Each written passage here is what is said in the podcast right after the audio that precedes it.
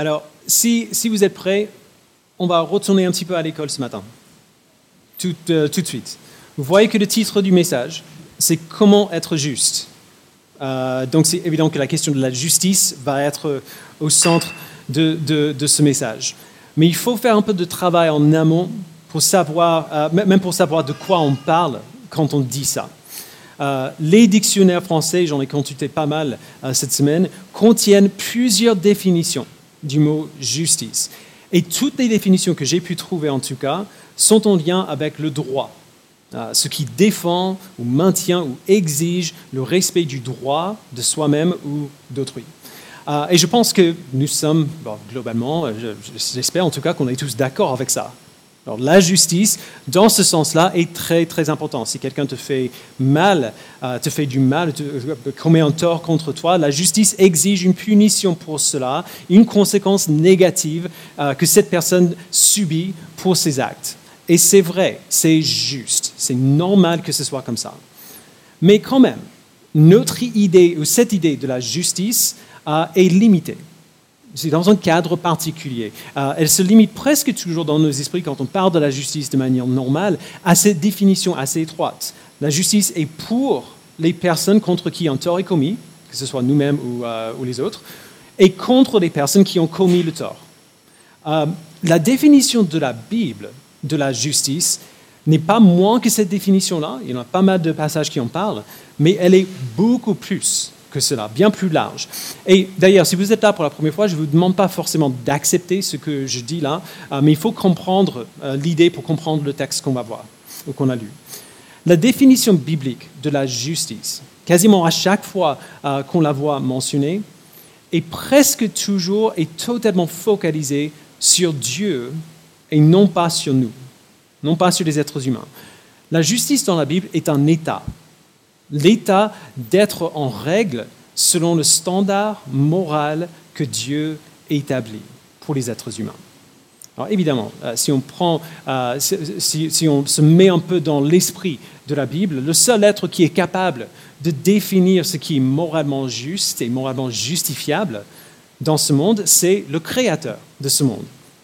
Dieu est ce créateur, ce monde euh, et son monde à lui, et donc c'est à lui de, euh, euh, de déterminer euh, le standard. Et puisque Dieu est totalement et infiniment bon, le standard qui détermine pour la justice, pour le bien dans ce monde, c'est celui de son propre caractère à lui. Si on fait comme lui il ferait, on fait ce qui est juste. C'est son caractère que nous sommes appelés à viser si nous voulons être justes. si notre caractère ne correspond pas à son caractère, et d'ailleurs c'est le cas pour nous tous, on est tous là, alors on a raté la cible. Euh, selon la définition biblique du terme, on n'est pas juste. Et c'est un problème pour nous, parce que si nous sommes tous injustes, on a dit tout à l'heure, l'injustice, normalement, doit être punie. C'est normal que l'injustice soit punie. Donc si on n'est pas juste, et si toute injustice doit être punie, on est mal. Parce que ça veut dire que nous, on mérite d'être punis. Et du coup, quand on réalise qu'on n'est pas juste, quel est notre réflexe naturel? On va chercher à devenir juste, à atteindre la justice. Et il y a beaucoup de confusion sur comment on fait ça. Et on voit cela dans le passage qu'on a vu et dans le reste de cette lettre. Euh, dans cette lettre, l'apôtre Paul écrit à l'église de Rome au premier siècle. Euh, c'est une église qui est composée de chrétiens euh, juifs et non juifs. Ces chrétiens juifs et non juifs ont chacun des idées quelque peu confuse dans les deux cas euh, sur ce qu'on vient de dire, ce qui fait de nous des gens justes aux yeux de Dieu. Parce que les Juifs pensaient que s'ils obéissaient à la loi de Moïse, donc la loi de Moïse c'est la loi morale et civile que Dieu leur a donnée, euh, s'ils obéissaient à la loi de Moïse, ils, pensaient que c'est ainsi qu'ils pouvaient être considérés comme justes. Mais Paul a déjà dit dans cette lettre que ce n'est pas comme ça que ça marche. Il dit euh, que plutôt euh, que d'exiger que nous arrivions à sa justice par nous-mêmes, Dieu nous donne sa justice à lui. Christ vit une vie qui est parfaitement juste, il reçoit la punition de notre injustice et il nous donne en retour sa justice à lui.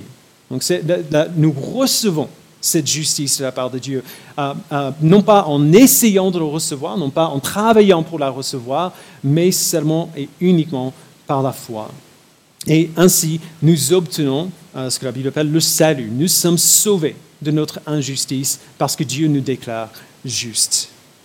Alors dans le texte qu'on va voir aujourd'hui, Paul va creuser en, plus de profondeur dans ce sujet. Il va expliquer, surtout, j'ai l'impression en tout cas, surtout aux chrétiens juifs, pourquoi leurs amis et leurs voisins et leurs familles dans le peuple d'Israël n'ont pas réussi à obtenir la justice qu'ils cherchaient.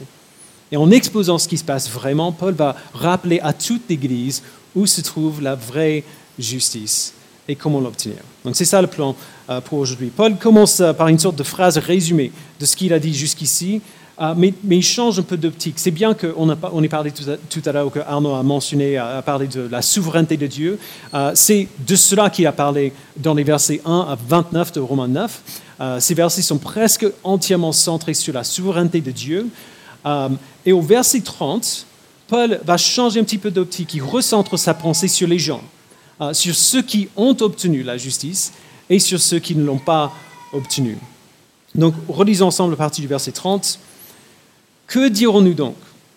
Des non-juifs qui ne recherchaient pas la justice ont obtenu la justice, celle qui vient de la foi, tandis qu'Israël, qui cherchait une loi de justice, n'est pas parvenu à cette loi. Alors Paul commence par les non-juifs, hein, par les chrétiens non-juifs, en disant qu'ils ont reçu quelque chose, la justice, de manière spontanée et inattendue, comme un, sacoche rempli d'argent euh, qui leur est tombé sur la tête. Ils ne cherchaient pas Dieu, ils, vivaient leur vie. Ils ne recherchaient pas la justice. Euh, ils n'ont rien fait pour la gagner ou pour la mériter, mais ils en avaient besoin, qu'ils le sachent ou non. Et cette justice leur est tombée dessus. Dieu leur a donné la justice qu'ils ne cherchaient même pas. Si Dieu nous a sauvés, Paul a déjà dit plein de fois dans cette lettre, c'est par la foi, c'est pas grâce à ce que nous avons fait. Les chrétiens non juifs ne cherchaient pas Dieu, mais Dieu s'est révélé à eux, leur a donné la foi et cette foi leur a permis d'avoir, de recevoir la justice de Dieu et ainsi d'être sauvés.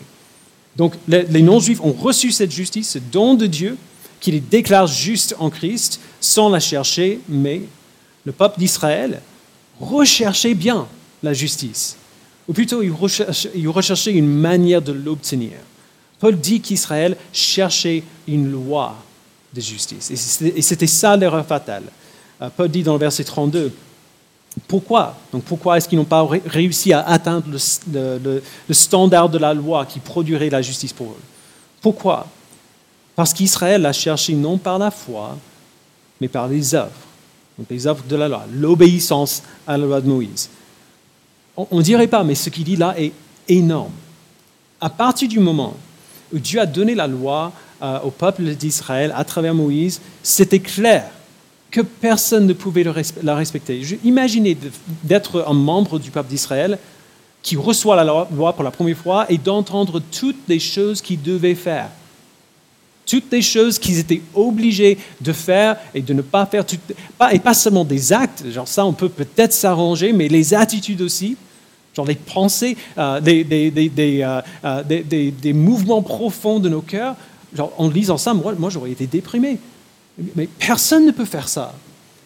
Et au moins en partie, c'était le but. Dieu voulait que le peuple voie qu'il ne pouvait pas obéir parfaitement à la loi. Tout seul, il ne pourrait jamais rester en bon terme avec Dieu. Et c'est aussi pour ça qu'on a, euh, a la provision des sacrifices dans la loi. Dieu pourvoit un moyen de faire en sorte que, que le peuple d'Israël puisse quand même rester à lui tout en ne pas obéissant parfaitement à la loi. Le but de la loi n'était pas de les permettre d'atteindre le standard parfait de Dieu, mais de leur montrer qui Dieu est, d'attirer le regard et leur cœur vers lui. Et heureusement, il y avait beaucoup de juifs qui ont compris ça. Euh, euh, c'est pour ça que David, euh, par exemple, pouvait écrire un poème épique, genre un chant d'amour à la loi, à la loi de Dieu dans le psaume 119, le, chapitre le plus long de la Bible. Euh, dans ce psaume, David ne célèbre pas que la loi, il célèbre Dieu lui-même. Et il y a beaucoup, beaucoup d'exemples dans la Bible des Juifs qui avaient bien compris le but de la loi et qui vivaient en fonction de ce but-là. Mais en même temps, beaucoup d'autres Juifs, les Juifs dont Paul parle dans ce texte, l'avaient raté. Ils ont raté, euh, ils ont raté le fait que la foi dans la grâce de Dieu était l'ingrédient crucial pour comprendre la loi. On ne peut pas comprendre la loi si on pense que c'est une loi qui se base sur les œuvres. On ne peut comprendre la loi que si on se rend compte que la loi est une grâce pour nous, pour nous montrer que nous ne pouvons pas le faire et que Dieu le fait pour nous. Leur attitude envers la loi étaient devenus ce qu'on appelle légalistes. Ils ont cherché la justice non par la foi, mais par les œuvres. Et d'ailleurs, si, vous entendez ce mot se balader par-ci par-là, on l'utilise de toutes sortes de manières. Le mot légaliste veut dire qu'on cherche à être en bon, en terme avec Dieu grâce à notre obéissance. C'est tout ce que ce mot veut dire. Euh, alors, vous pensez peut-être que vous ne faites pas ça. Il n'y a personne qui pense, moi je cherche à obtenir la, la justice par les œuvres. Mais on le fait tous, par moment. À un moment ou un autre, on fait tous, et certains chrétiens le font la plupart du temps même. Euh, c'est dur de donner un exemple de ce à quoi ça, ça peut ressembler. En fait, j'ai essayé de, de, réfléchir, mais en fait, on est tous tellement différents qu'on le fait de plein de manières différentes aussi.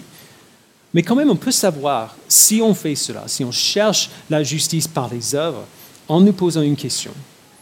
Comment est-ce que je réponds à mon propre péché? Comment est-ce que je réponds quand moi, je désobéis à, au commandement de Dieu. Si tu poursuis la justice par les œuvres, tu vas, tu vas répondre à ton péché d'une de deux manières. La première manière, c'est que tu te déprimes. C'est la catastrophe. Tu ressens tellement la honte devant ton péché que tu te caches. La dernière chose que tu veux faire dans ce moment-là, c'est prier c'est d'ouvrir euh, une, discussion avec Dieu parce que tu, as le sentiment que Dieu est dégoûté de toi. Parce que toi, tu es dégoûté de toi-même. Alors, tu restes dans ta misère et tu ne sais pas en sortir. Et si ça continue, un jour, ça devient tellement lourd que tu y renonces totalement. ce n'est pas la peine. Ma vie n'est que misère maintenant. L'autre possibilité, si tu poursuis la justice par les œuvres, c'est l'inverse. Tu minimises ton propre péché et tu te focalises sur le péché des autres. Tu minimises ton péché et tu te justifies toi-même. Tu trouves des raisons, des raisons euh, que tu trouves légitimes euh, pour lesquelles tu as fait ce que tu as fait, parce que tu ne supportes pas l'idée que tu n'es pas aussi juste que tu le pensais. Mais tu remarques rapidement quand même les problèmes de tout le monde autour. Et même si tu ne le diras jamais à haute voix, ça te fait un peu plaisir. Parce que par rapport à eux, quand même, ce n'était pas si terrible. Selon Paul, c'est exactement le problème de ces Juifs. Verset 32, ils n'ont pas cherché la justice de Dieu par la foi, mais par les œuvres de la loi. Ils croyaient qu'ils pouvaient devenir justes ou être déclarés justes parce qu'ils suivaient la loi.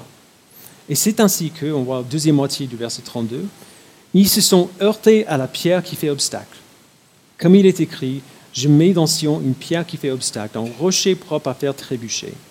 Mais celui qui croit en lui ne sera pas couvert de honte. Pendant assez longtemps, cette image m'a un peu... En fait, je n'ai pas, bien compris. Euh, Ce n'est pas une image qui me parlait. Euh, mais j'ai vécu dans l'Oklahoma, aux États-Unis, quand j'étais jeune. Dans l'Oklahoma, il y a beaucoup de tornades. Euh, c'est impressionnant à voir. Donc, presque chaque maison a un abri anti-tornade. Euh, d'habitude, euh, cet abri se trouve dans le jardin, creusé dans la terre, donc c'est souterrain, on va sous la terre, ce qui est le meilleur endroit. le haut de l'abri et la porte de l'abri dépassent de, de ça peut-être, de quelques centimètres au-dessus de la terre. C'est le seul refuge sûr dans une tornade. mais le truc, c'est que les tornades, ce n'est pas tout le temps. Et les enfants jouent quand même. Genre, ils sortent pour euh, jouer dans le jardin. Quand il fait beau, si on joue au ballon dans le jardin et on ne fait pas attention, on se prend les pieds dans la porte. Et ça fait hyper mal. Je, je, parle en connaissance de cause. Euh, j'ai vécu là quand j'avais euh, quoi, 8, 7, 8 ans. donc, c'est la même idée ici. Il y a un ennemi qui nous poursuit. La mort éternelle que nous méritons à cause de notre péché notre culpabilité devant Dieu, la pierre qui fait obstacle, euh, le rocher propre à faire trébucher, c'est Christ. Il est le seul refuge, le seul secours que nous avons. Et si nous plaçons en lui notre foi pour notre salut, nous sommes sauvés.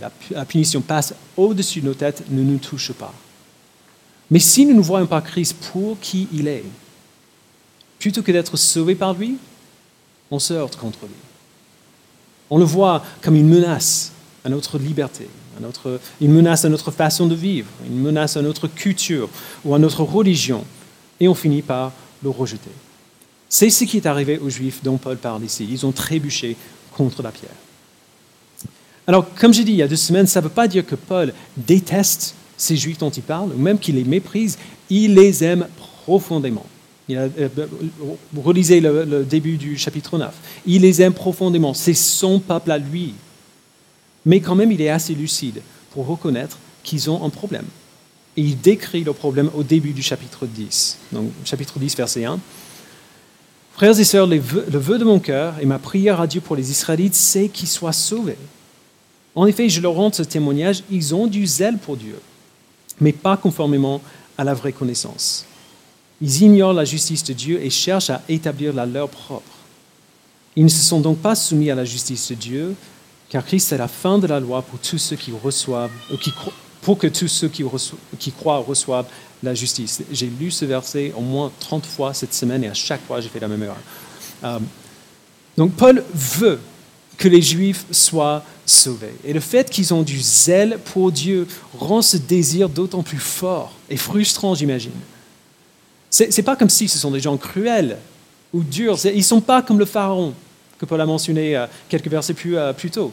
Ils ne sont, pas, totalement insensibles à, Dieu. Ils veulent être saints. Ils veulent être le peuple de Dieu. Mais ils s'y prennent totalement de la mauvaise manière.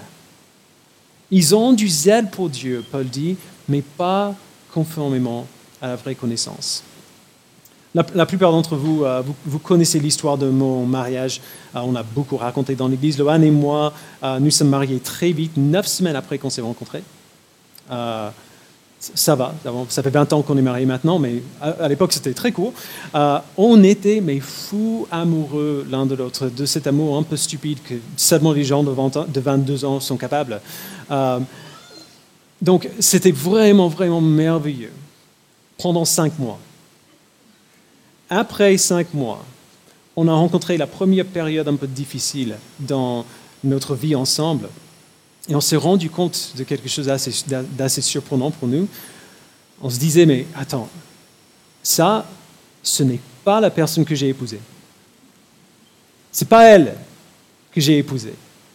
Je me suis rendu compte que j'avais beaucoup de sentiments aimants pour Loane et vice-versa.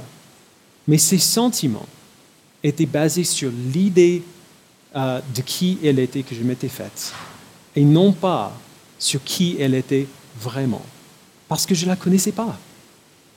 Alors les premières années de notre mariage ont été horribles, horribles, vraiment, vraiment douloureux. Par ici, si notre manière d'interagir avec Dieu ne correspond pas à qui Dieu est vraiment, ce que Dieu dit de lui-même, alors ce n'est pas Dieu que nous adorons, quels que soient les mots qu'on emploie. Même si on dit Jésus-Christ, même si on dit le nom de... Même, peu importe comment on chante, avec combien d'intensité euh, qu'on fait ce qu'on fait, si, euh, si, si notre manière d'interagir avec lui ne correspond pas à qui il est, ce qu'il dit de lui-même, ce n'est pas Dieu que nous adorons, mais une idée de Dieu que nous nous sommes faites. Et c'est ce que ces Juifs ont fait. Ils aimaient l'idée de Dieu, mais ils ne le connaissaient pas. Ils aimaient l'idée de Dieu, mais ils ne l'adoraient pas lui, ils adoraient l'idée. Ils avaient du zèle pour Dieu, mais pas conformément à la vraie connaissance. Et comment est-ce que Paul pourrait prétendre, avoir la prétention de savoir que leur zèle n'était pas conforme à la vraie connaissance? Parce qu'ils n'ont pas accepté Jésus-Christ, le, Sauveur, le Messie que Dieu avait promis d'envoyer pour eux. Christ est la fin de la loi, il dit. Euh, c'est-à-dire qu'il est le but de la loi, le télos de la loi. Pour, tous ceux, que tous ceux qui croient reçoivent la justice. On a vu ça au début de cette lettre au chapitre 2 et 3. La loi euh, ne pouvait jamais nous rendre justes parce que personne ne peut y obéir. Alors Christ a accompli la loi pour nous. Il a fait que cela soit possible pour nous d'être des êtres humains imparfaits tout en étant déclarés justes parce qu'on portait la justice de Christ. Paul a expliqué comment Dieu a accompli cela au chapitre 3, mais dans la prochaine partie du chapitre 10, il nous dit comment y accéder. Alors les Juifs euh, qui ont rejeté Christ n'ont pas obtenu la justice, ils, n'ont pas obtenu le, salut, pour dire autrement, parce que leur zèle n'était pas, conforme à la vraie connaissance. Ils ont imaginé que s'ils pouvaient obéir à la loi de la bonne manière, ils pourraient devenir justes et dignes, entre guillemets, d'être sauvés. Mais Paul réfute cela catégoriquement. À partir du verset 5, et ainsi il nous montre comment la justice et, du coup le salut qui vient avec s'obtient vraiment. Euh, verset 5, on va, on va le prendre petit à petit. En effet, Moïse décrit ainsi la justice qui vient de la loi. L'homme qui mettra ses prescriptions en pratique vivra par elle. Alors ça, c'est une phrase chargée, on ne va pas passer beaucoup de temps. Euh, il dit que, ce qu'il a déjà dit d'ailleurs plusieurs fois dans cette lettre, la loi que Dieu donne à son peuple est une bonne on a tendance à parler euh, de la loi en termes négatifs dans l'Église. La loi est une bonne chose. Il dit la loi par elle-même apporte la vie et non pas la mort. Le psaume 119 n'a aucun sens si la loi est une mauvaise chose. Si vous obéissez au commandement de Dieu, alors vous serez juste, vous vivrez, c'est vrai. Mais si vous allez prendre ce chemin-là et essayer de vivre par la loi, dépendre de votre obéissance à la loi pour le salut, alors il faut bien faire. Il faut tout obéir, du début à la fin. Aucune erreur, aucune rature. On ne gomme pas pour revenir en arrière. Non. Si on, doit, si on va prendre ce chemin-là, très bien, il faut vraiment, vraiment être sûr que tu peux le faire. Et évidemment, n'importe qui qui est sûr qu'il puisse le faire se trompe, euh, se trompe lui-même parce que personne n'est pas, euh, personne n'est parfait. Alors, du coup, ça, ça ne va pas marcher. Prendre le chemin euh, d'obéissance à la loi pour le salut. Mais merci Seigneur que depuis le début, ce n'est pas comme ça que les êtres humains parviennent à la justice. Ce n'est pas ainsi que nous sommes sauvés. Verset 6. Mais voici comment parle la justice qui vient de la foi. Et, c'est un peu étrange ce qu'il dit. Ne dis pas dans ton cœur qui montera au ciel ce serait en faire descendre Christ.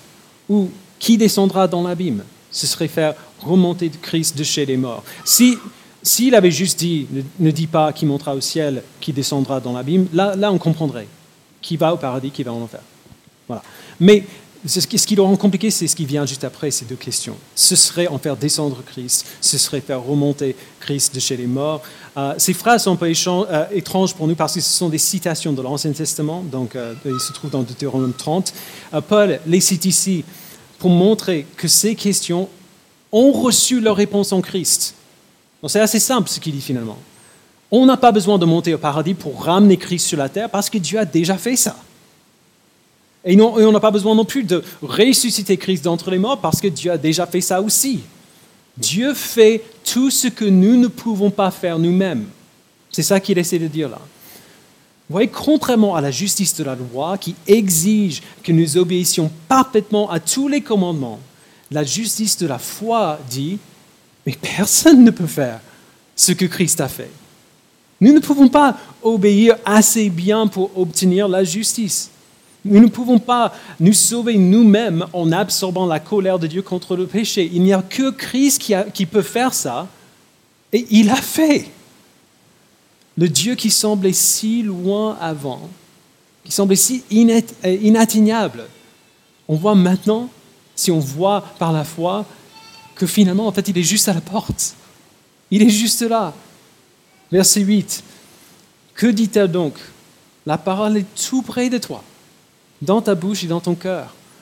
Or, ces paroles est celle de la foi que nous prêchons. Si tu reconnais publiquement de ta bouche que Jésus est le Seigneur, et si tu crois dans ton cœur que Dieu l'a ressuscité, tu seras sauvé. En effet, c'est avec le cœur que l'on croit et parvient à la justice, et c'est avec la bouche qu'on affirme une conviction et parvient au salut. comme le dit l'Écriture, celui qui croit en lui ne sera pas couvert de honte. ce qu'on vient de lire est un des textes les plus importants qu'on ait jamais écrit depuis le début de l'humanité. Et c'est une des choses les plus importantes que vous pourriez jamais dire à quelqu'un d'autre. La semaine dernière, on a parlé de la doctrine de, l'élection. À la fin de ce message, j'ai posé une série de questions qu'on nous pose fréquemment au sujet de cette doctrine. Je ne sais pas si vous l'avez remarqué, il y a une question que je n'ai pas posée. Peut-être la question la plus fréquemment posée au sujet de l'élection. Et c'est de loin la plus simple, d'ailleurs. Comment savoir si je suis élu? Comment savoir si Dieu a choisi de me sauver, moi? Ce que Paul dit ici est la réponse à cette question. Mais on a du mal à le croire parce qu'elle est tellement simple. La parole de la foi que nous prêchons n'est pas quelque chose que nous poursuivons. C'est quelque chose qui vient à nous. L'évangile est annoncé et euh, nous l'entendons et Dieu s'en sert pour faire naître la foi en nous par son esprit. Merci Seigneur pour la Pentecôte. Et une fois que cette foi est en nous, elle sort. Si tu reconnais publiquement de ta bouche que Jésus est le Seigneur, et si tu crois dans ton cœur que Dieu l'a ressuscité, tu seras sauvé. Pour dire autrement, si tu confesses que Jésus est le Seigneur et tu crois que Dieu l'a ressuscité, voilà toute la preuve qu'il te faut pour savoir qu'avant la fondation du monde, Dieu a choisi de te sauver. La vraie question, c'est qu'est-ce que ça veut dire que de faire ça? Qu'est-ce que ça veut dire déjà de reconnaître publiquement, donc c'est littéralement confesser de notre bouche que Jésus est le Seigneur? Ça peut nous sembler assez simple, euh, mais à l'époque de Paul, ça, aurait, été un verset effrayant. Parce que euh, de, dire à haute voix que Jésus est le Seigneur, parce qu'à Rome, au premier siècle, il n'y avait qu'un seul Seigneur, et il s'appelait César. On pourrait se faire arrêter pour dire une telle chose. On pourrait se faire tuer pour faire une telle chose. Quand on confesse que quelqu'un est le Seigneur, on dit qu'il n'y a que cette personne qui a l'autorité ultime dans ma vie. Seulement cette personne décide de ce que je dois faire. C'est ce que nous disons au sujet de Jésus-Christ lorsque nous confessons qu'il est le Seigneur. Et c'est vachement risqué. Et ajouter à ce risque est la nature publique de la confession. Ce n'est pas moi dans ma chambre qui me le dit à moi-même ou qui, me le dit euh, qui le dit à Dieu on le dit publiquement. Confesser, il y a cette notion de confession publique. Si on le dit publiquement, ça veut dire qu'il y a des témoins. Il y a des gens qui entendent, euh, qui, nous entendent dire ça et qui vont nous rappeler de notre confession. C'est pour ça qu'on baptise, comme on fait dans l'Église, sur profession de foi en présence de l'Église. L'Église se tient là comme témoin que nous avons confessé publiquement que Christ est le Seigneur. Et si nous acceptons réellement et confessons publiquement que Jésus est le Seigneur de nos vies, alors ça va changer notre manière de vivre. Nous ferons ce qu'il nous dit de faire. Si nous sommes sauvés, l'obéissance à Christ devient la trajectoire de nos vies. C'est le cadre dans lequel nous vivons maintenant. Je crois que c'est euh, Abraham Kuyper qui a dit Il n'y a pas un centimètre de cette terre que Jésus n'appelle pas sien. C'est lui le Seigneur maintenant, et pas moi. Et c'est drôle comment, de, cette manière, des passages comme le psaume 34, par exemple, ont du sens. Euh, le psaume 34, c'est David euh, qui parle de Dieu qui répond à la prière du juste pendant longtemps, je lisais des passages comme, euh, comme celui-là en me disant, bah, tant pis pour moi alors. Je prie, mais Dieu répond aux prières des justes, donc euh, c'est fichu. Euh, clairement, je ne je fais pas partie de ce groupe-là. Mais si, peu importe combien on a raté notre vie chrétienne cette semaine ou aujourd'hui, si nous avons placé notre foi en Christ, si nous sommes sauvés par son esprit, nous sommes justes. Aux yeux de Dieu, nous sommes justes. Ce qui est absolument essentiel. Parce que si nous ne sommes pas justes aux yeux de Dieu, si on n'est pas considéré juste par Dieu, Alors quelle base est-ce qu'on a pour devenir juste en réalité? Voici comment nous devenons justes, genre en pratique. Dieu nous donne la foi en Christ. Et souvent, on ne s'en rend même pas compte au début. Euh, il nous donne la foi en Christ. On confesse que Christ est le Seigneur. Dieu nous déclare juste par la foi en Christ. et, si vous voulez l'image, il met l'étiquette dans notre passeport spirituel qui dit juste. Voilà, je peux prouver, je suis juste. Alors on est sauvé. Et puisqu'il nous a déclaré juste, le Saint-Esprit qui vit désormais en nous nous place constamment devant la réalité que Jésus est le Seigneur. Et il nous aide à lui obéir, il nous aide à lui ressembler, il nous donne envie de faire ce qu'il nous dit de faire. Il nous aide à être juste, à devenir juste en pratique. Dieu nous déclare juste par la foi et Dieu nous rend juste en pratique puisque Jésus est le Seigneur de notre vie. C'est incroyable. Alors nous devons confesser cela, que Jésus est le Seigneur. Et nous devons croire dans notre cœur que Dieu l'a ressuscité. Pourquoi est-ce que Paul l'a dit comme ça? Pourquoi le fait de croire euh, pas, seulement euh, au sacrifice de Christ ou, à, ses enseignements ou à ses miracles, mais, pourquoi le fait de croire à sa résurrection en particulier est tellement importante? Il y a deux raisons principales. Il y a, il y en a des tonnes, mais deux raisons principales. Premièrement, si Christ n'est pas ressuscité, tout ce qu'on fait là n'est pour rien. On devrait faire autre chose. On devrait dormir le dimanche matin. Euh, Paul dit dans 1 Corinthiens 15, verset 14 d'ailleurs, si, Christ n'est pas ressuscité, notre prédication est vide et votre foi aussi. Tout ce qu'on fait là ne sert à rien. Pourquoi? Parce que la résurrection est la preuve ultime que Jésus est réellement le Fils de Dieu et qu'il est réellement le Seigneur. Il a réellement vaincu le péché et la mort et la preuve, c'est le tombeau vide. Voilà la première raison pour laquelle croire dans la résurrection est cruciale. Elle est, elle est le fondement de notre foi. Si Christ n'est pas ressuscité, il vaut mieux faire autre chose. Mais s'il est ressuscité, alors notre seule option est de faire comme Paul dit et confesser qu'il est le Seigneur. La deuxième raison est plus simple, un peu plus humaine peut-être, mais tout aussi importante. Croire que Christ est ressuscité est crucial parce que la résurrection, c'est l'espérance ultime de l'humanité. C'est ainsi que nous savons que l'œuvre de Christ a été et continue d'être efficace. Euh, j'étais très proche à mes deux grands-parents euh, du côté de ma mère. Les, deux sont morts après mon arrivée en France. Euh, quand mon grand-père est mort, on n'avait pas les moyens, on était jeunes encore, on commençait de travailler, on n'avait pas les moyens pour que je retourne aux US euh, pour son enterrement. Donc il y avait une partie de moi qui ne réalisait pas vraiment qu'il était parti. Je lui ai parlé euh, la veille de, sa mort au téléphone, il ne pouvait pas répondre, mais il faisait des bruits et ma tante me, disait qu'il hochait la tête et tout ça. Donc mon dernier contact avec lui, ma dernière, la dernière fois que je l'ai vu, c'était, il était bien vivant. Quand ma grand-mère est décédée, donc c'était il y a juste deux ans euh, maintenant, euh, j'ai pu retourner à Oklahoma pour l'enterrement. Et ma famille m'a demandé de préparer euh, l'éloge funèbre. On dit comme ça Ce, qu'on dit à propos de la personne pendant les obsèques. Je ne m'attendais pas à ce que ce soit aussi difficile. parce que généralement, je fais ce genre de choses toutes les semaines pour parler devant les gens. Je ne m'attendais pas à ce que ce soit dur comme ça. Mais il y a un truc, et, ça ne va pas vous, surprendre. Euh, vous, me connaissez, je pleure beaucoup et facilement. D'ailleurs, il faut aussi attendre dans les quelques secondes qui vont suivre.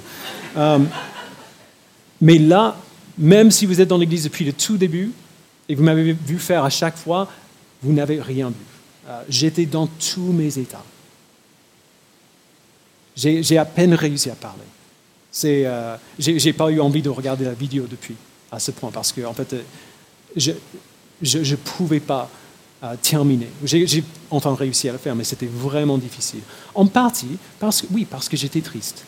Euh, j'avais l'impression, du coup, même si c'était pour ma grand-mère, j'avais l'impression de faire l'éloge pour les deux grands-parents. je n'étais pas là pour, pour mon grand-père. Donc j'étais triste parce que je n'ai pas pu les voir avant la fin de leur vie. Ils me manquaient.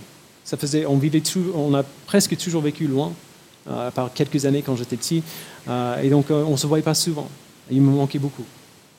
Mais vraiment, de manière fondamentale, et, et c'est dur de voir dans la tête de quelqu'un qui pleure, mais je pleurais tellement parce que j'étais tellement heureux. Sincèrement, j'étais tellement heureux pour eux. Mes deux grands-parents connaissaient et aimaient Jésus-Christ depuis toute ma vie. Alors je pouvais me réjouir. Et c'était une vraie joie. Je pouvais regarder à cette boîte qui contenait le corps de ma grand-mère. Et je pouvais me réjouir. Parce que je savais, et je sais toujours aujourd'hui, qu'ils sont plus heureux maintenant qu'ils n'ont jamais été dans cette vie. Et ils étaient des gens heureux. Je savais, en plus de ça, que je, que je vais passer toute l'éternité avec eux. Quelle joie de ça. Alors oui, c'est triste pour aujourd'hui, pour quelques années, parce qu'il me manque aujourd'hui, mais quelle joie de savoir que c'est juste une petite période après laquelle je vais pouvoir passer toute l'éternité avec eux. Quelle joie, puisque je croyais que Jésus est ressuscité. Toute la tristesse, aussi grande et aussi réelle et présente soit-elle, toute la tristesse était secondaire. Je pouvais me réjouir parce que Jésus est ressuscité et mes grands-parents avaient la foi en lui. Donc je savais que comme pour lui, la mort n'était pas finale pour eux non plus. Leurs corps sont morts maintenant, mais ils sont bien vivants. Et un jour, leurs corps ressusciteront aussi, comme le corps de Christ. Si lui est ressuscité, nous le serons également. Vous voyez, la résurrection de Christ rend toute souffrance dans cette vie supportable. Pas facile, mais, mais, mais possible. JT English dit ainsi, qu'est-ce qui pourrait bien se passer dans ta vie qu'une bonne résurrection ne peut pas réparer? Essayez de trouver une seule chose euh, que vous avez souffert ou que vous pourriez souffrir qui ne sera pas réparée ou rectifiée au paradis après la résurrection. Ce n'est pas possible. Tout sera réparé et restauré. Toute injustice, toute tragédie, toute maladie euh, physique et mentale, toute anxiété, toute peur, toute difficulté, parce que Dieu a ressuscité Christ d'entre les morts. C'est pour ça que Paul le dit ainsi. Et c'est pour cela que si nous reconnaissons publiquement de notre bouche que Jésus est le Seigneur, et si nous croyons dans notre cœur que Dieu l'a ressuscité, nous serons sauvés. Contenu dans ces deux petites phrases est toute la base de la foi chrétienne. Et c'est ainsi que les juifs et les non-juifs, des gens de tout arrière-plan, avec tous les problèmes et toutes les personnalités possibles et imaginables, peuvent avoir accès à ce même salut. Verset 12. Ainsi, il n'y a aucune différence entre les juifs et les non-juifs, puisqu'ils ont tous le même Seigneur, qui se montre généreux pour tous ceux qui font appel à lui. En effet, toute personne, toute personne qui fera appel au nom du Seigneur sera sauvé. Le salut vient de Dieu seul. C'est de ça qu'on a parlé depuis deux semaines. C'est Dieu qui sauve. Ce n'est pas nous qui nous sauvons nous-mêmes. C'est un don qu'il nous donne. Et ce don, à la fois, nous permet de faire appel à lui, et ce don répond aussi à notre appel. Dieu tient son salut comme une phare dans, dans une tempête. Si on ne voyait pas cette lumière, on serait perdu pour toujours. Mais pour ceux qui sauvent, il tient cette lumière bien haut et il la fait briller directement dans les yeux. Et nous lui demandons de venir à notre secours et il nous rassure en disant, j'arrive, je suis là, tu es en sécurité. Toute personne qui fera appel au nom du Seigneur sera sauvée.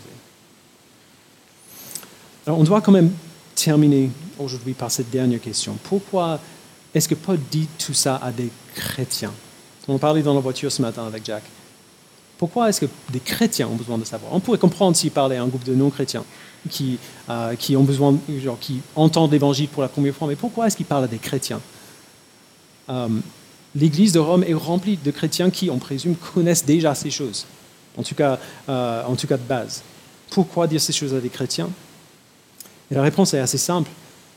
Il dit ces choses à des chrétiens parce qu'il les forme, il les entraîne, à la fois pour la vie dans l'Église et pour la vie à l'extérieur de l'Église. Paul sait à quel point il sera facile d'oublier comment et pourquoi les juifs et les non-juifs dans cette Église sont sur un pied d'égalité, sont sur le même terrain, ont reçu la même chose. La simplicité de l'Évangile est vraiment, vraiment facile à oublier parce qu'elle est vraiment, vraiment difficile à accepter, à croire. Elle est tellement simple qu'on a du mal à le croire. On a du mal à croire que ça peut être aussi simple que ça. Et, donc on sera toujours tenté de chercher à établir une justice par nous-mêmes. Il y, a un truc en nous qui ne peut pas y résister euh, quelque part. On finira par agir de la même manière que les Juifs dont Paul parle dans ce texte, seulement dans d'autres domaines. Et donc Paul leur fait ce rappel. Il n'y a personne dans l'Église qui mérite plus ou qui mérite moins que les autres, parce que nous venons tous à la fois, nous recevons tous la justice de la même manière, non pas par nos efforts ou par notre volonté, mais par Dieu qui fait grâce. Il n'y a aucune différence en ce qui concerne la justice entre juifs et non-juifs, puisqu'ils ont tous le même Seigneur qui se montre généreux pour tous ceux qui font appel à lui. Dieu n'a pas de chouchou. Il n'a pas de préféré.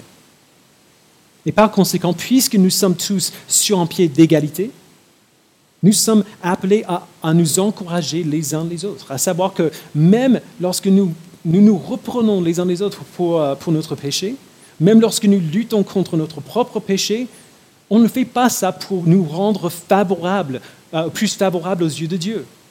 Ce serait impossible de nous rendre plus favorables aux yeux de Dieu que nous le sommes déjà.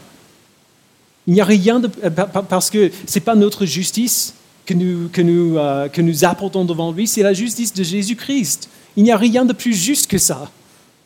Ça ne peut pas s'améliorer en, en termes de comment Dieu nous voit.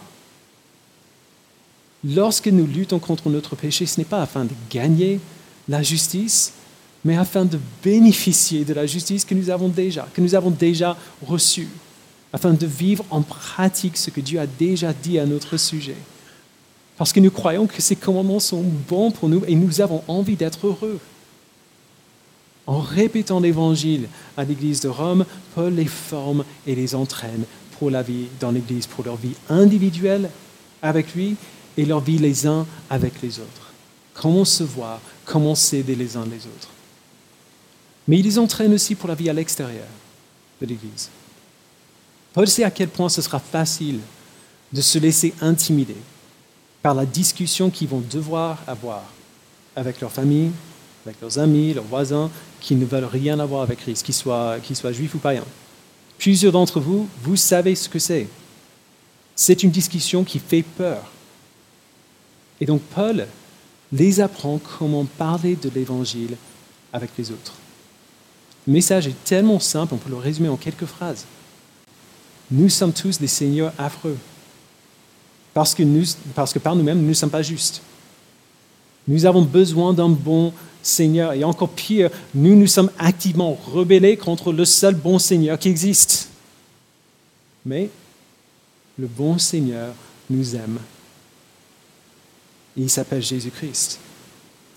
Il a vécu notre vie et subi notre mort il, est ressuscité pour assurer une autre résurrection qui réparera toute inconsistance, toute souffrance, toute injustice, tout problème relationnel, toute tragédie. Alors, soumettez-vous à lui. Soumettez-vous à lui. Reconnaissez publiquement qu'il est le Seigneur de votre vie. Et croyez, faites confiance que Dieu l'a réellement ressuscité d'entre les morts que tout mal sera finalement réparé. Faites appel à lui et demandez-lui son secours et il vous secourra. Voilà une présentation de l'Évangile en 30 secondes. Paul fait ce rappel à l'Église pour qu'ils apprennent à faire ça, pour qu'ils comprennent comment ça marche. C'est ça que nous devons savoir si nous voulons partager l'Évangile avec quelqu'un, et c'est ça qu'il faut savoir. Euh, si, si, si vous êtes là ce matin et vous ne connaissez pas Christ, c'est ce qu'il faut savoir. Si vous reconnaissez publiquement que Jésus est le Seigneur, et si vous croyez dans votre cœur que Dieu l'a ressuscité, vous serez sauvés. Toute personne qui fera appel au nom du Seigneur sera sauvée.